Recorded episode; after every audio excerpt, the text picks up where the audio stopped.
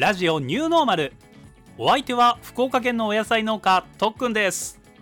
この番組は私とっくんが農業をはじめさまざまなテーマについてお話をさせていただく番組となっております。29回目の配信です。よろしくお願いいたします。はい。そうです。肉会でございます。焼肉だとどんなお肉がお好きですか皆さん。私は少しあのカルビがきつくなってきましたね。はい。ほんの数年前まではカルビ以外はいらないっていうふうに言ってたんですがここ数年で急にハラミが良くなってきました。なので順番としては牛タンカルビ少々ハラミホルモンですかね。汁ご飯は最初のお肉と一緒にお願いします。はい。そしてミノが好きです。ミノ。皆さんミノ食べます？っていうかミノご存知ですか？調べたんですがミノは牛の胃袋だそうです、うん、牛は胃が4つあるらしいんですよ。その最初の胃第1位だそうです。でミノと上ミノってね聞いたことあるかなと思うんですがその違いは厚みだそうです。分厚いと上ミノ。あ胃のね順番でいくと最初がミノ2番目が蜂の巣3番目が千枚。4番目がギャラギャラ。ギャラですよね。ギャラだそうです。はい。勉強になりました。皆さん食べますかね？ぜひちょっとミノ食べてみようかなって方ミノ食べてご報告お待ちしております。勉強になりました。ということで今回も始めてまいりましょう。ラジオニューノーマル第29回スタートです。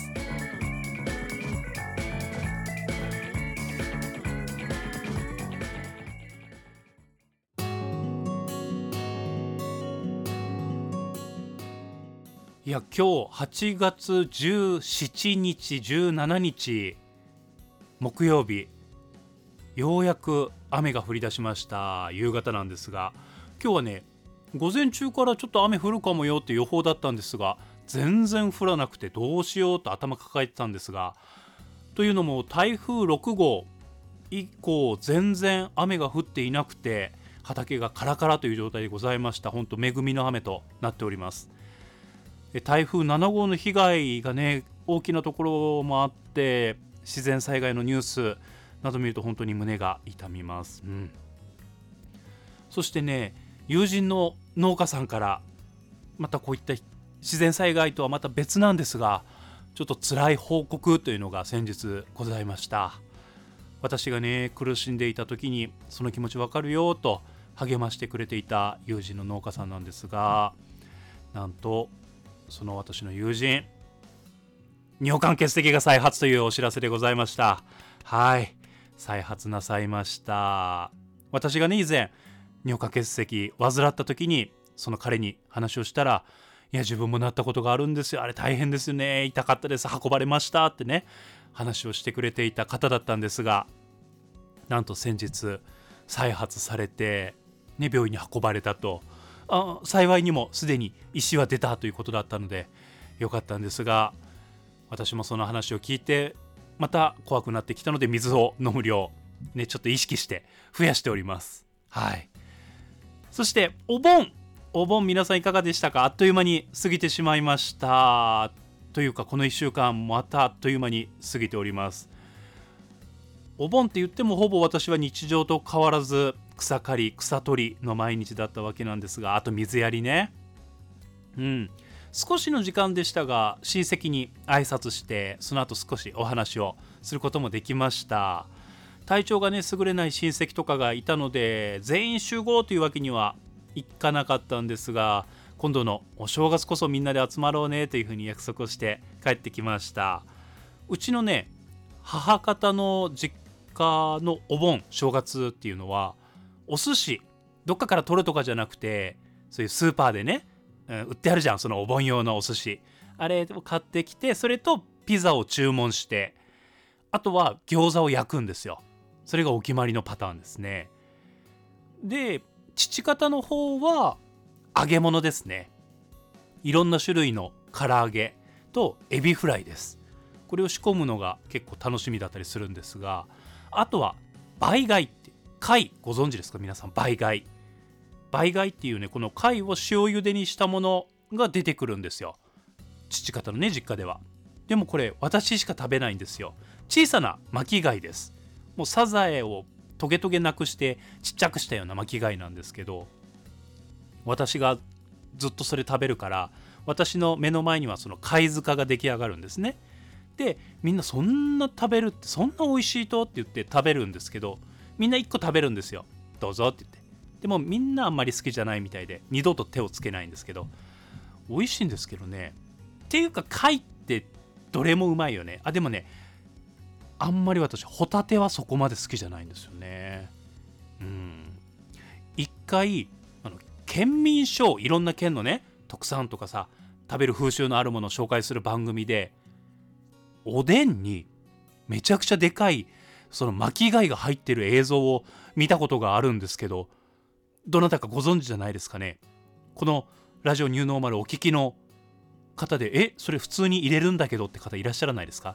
でっかい巻貝。おでんに入ってたんですよね。いつかあれを食べてみたいと思ってるんですけど皆さん貝お好きですか？皆さんからの貝の情報お待ちしております。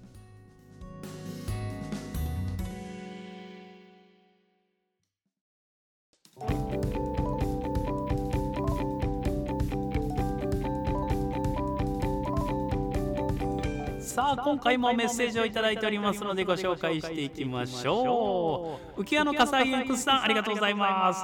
とっくんこんにちは。こんにちは。何っくんスランプなんすか？ってことはそれに気づけんかった僕もスランプなんかな？いやいやお互いそんなことないです。大丈夫です。梅ちゃん！またごげんやってとっくんから相談されることがあるかもしれんけどその時はお願いします。あ申し遅れました。クスですとっくんの公認ファン第1号なんです。ということでありがとうございます。まずここまで。そうなんですよね。先週は梅ちゃんに、ね、友達の梅ちゃんにちょっと悩み相談をする回をお聞きいただきました。やっぱり誰かと一緒にしゃべるの好きですね私ね。やっぱ会話が楽しいです。うん。そしてもう公認ファン第1号なんてありがとうございます。嬉しいですメッセージに戻ります。あとそうそう。FM の特訓レディオも聞いた場合感想はあえて言わんとこ。うんとこの後の絵文字はイエーイっていうのとピースサインなんでうん。ありがとうございます。よっしゃ。若者のすべて争奪戦参加表明します。若者のすべてっていうねフジファブリックの最後の花火になったら真夏のピークが去った頃に聴かざるを得ない曲があるんですけどそれをね誰が一足先にかけるかっていうね話題を先週しておりました。参加表明していただきました。ありがとうございます。お盆明けたら秋の楽しみに向けてぼちぼち頑張りましょい。ぼちぼちね。ならまたねっていうことでありがとうございます。ねえその真夏のピークが去ったあたりに私クッさんに会える機会があるんじゃないかというふうに楽しみにしております。ありがとうございます。ならまたねっていいですね。ありがとうございます。続いて山ちゃんさんありがとうございます。とっくんおはようございます。おはようございます、えー、少しずつ晴れになってますか？っていうことで私も少しずつ晴れになってます。ね心の晴れってことですよね。少しずつ晴れにしていきましょう。食べて寝てまた自分にできることをやっていこうと思ってます。いやそうらしいですもんね。いろんな人に相談とかするとさもう人は変えられないし状況もなかなか変えづらいけど変えれるのは自分は変えれるからってね自分の行動は変えれるよってよく言われます。うん。先週のメッセージでおこ文字そうだったそうだった。おこ文字教えてくださいってお話をしておりました。そのおこ文字は高菜の油炒めのことですと。そうなんだ。高菜の油炒めって言います。油炒めっていうふうに言いますね。福岡の方では言わないんだねということでうん。言うところもあるかもしれん。うん。やめの一部ではねコンコンっておっしゃるところもあるし。うん。佐賀だけかなって佐賀ではお小文字。高菜の油炒めはお小文字とおっしゃるそうです。でも若い人は言わないね。あそうなんだ。じゃあ方言の一つですね。ほんとお小文字だけでご飯何杯でもいきますよ。わかります。本当にわかる。農家のラジオ第2回放送。お茶の話。きいただけたんですね。ありがとうございます。まだギリギリ1週間以内だと遡れます。ねエリアフリータイムフリーでお聞きいただけたらと思います。私の父は7年前に亡くなりましたが兼業農家であお茶も少しですが作っていました。あそうなんですね。お茶畑は今じゃ誰も手入れし、ね、手入れをしないから荒れ放題です。ああそうなんだ。農家で育った私は農家のことは何も知らずです。お茶もあまり飲まないですが八女のつながるバス停という施設があるんですよね。そちらでもらったお茶は甘みがあり美味しかったです。入れ方が上手なんじゃないかなと思いますが。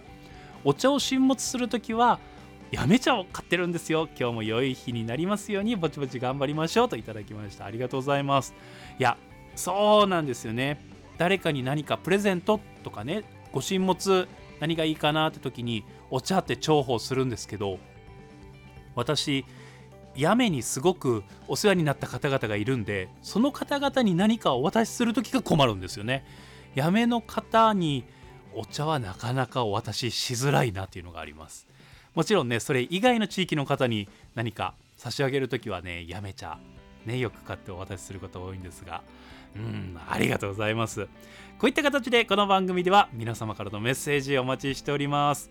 番組概要欄にメッセージフォームのリンクを貼っておりますのでそちらからお送りください。またニュースなどもぜひぜひよろしくお願いいたします。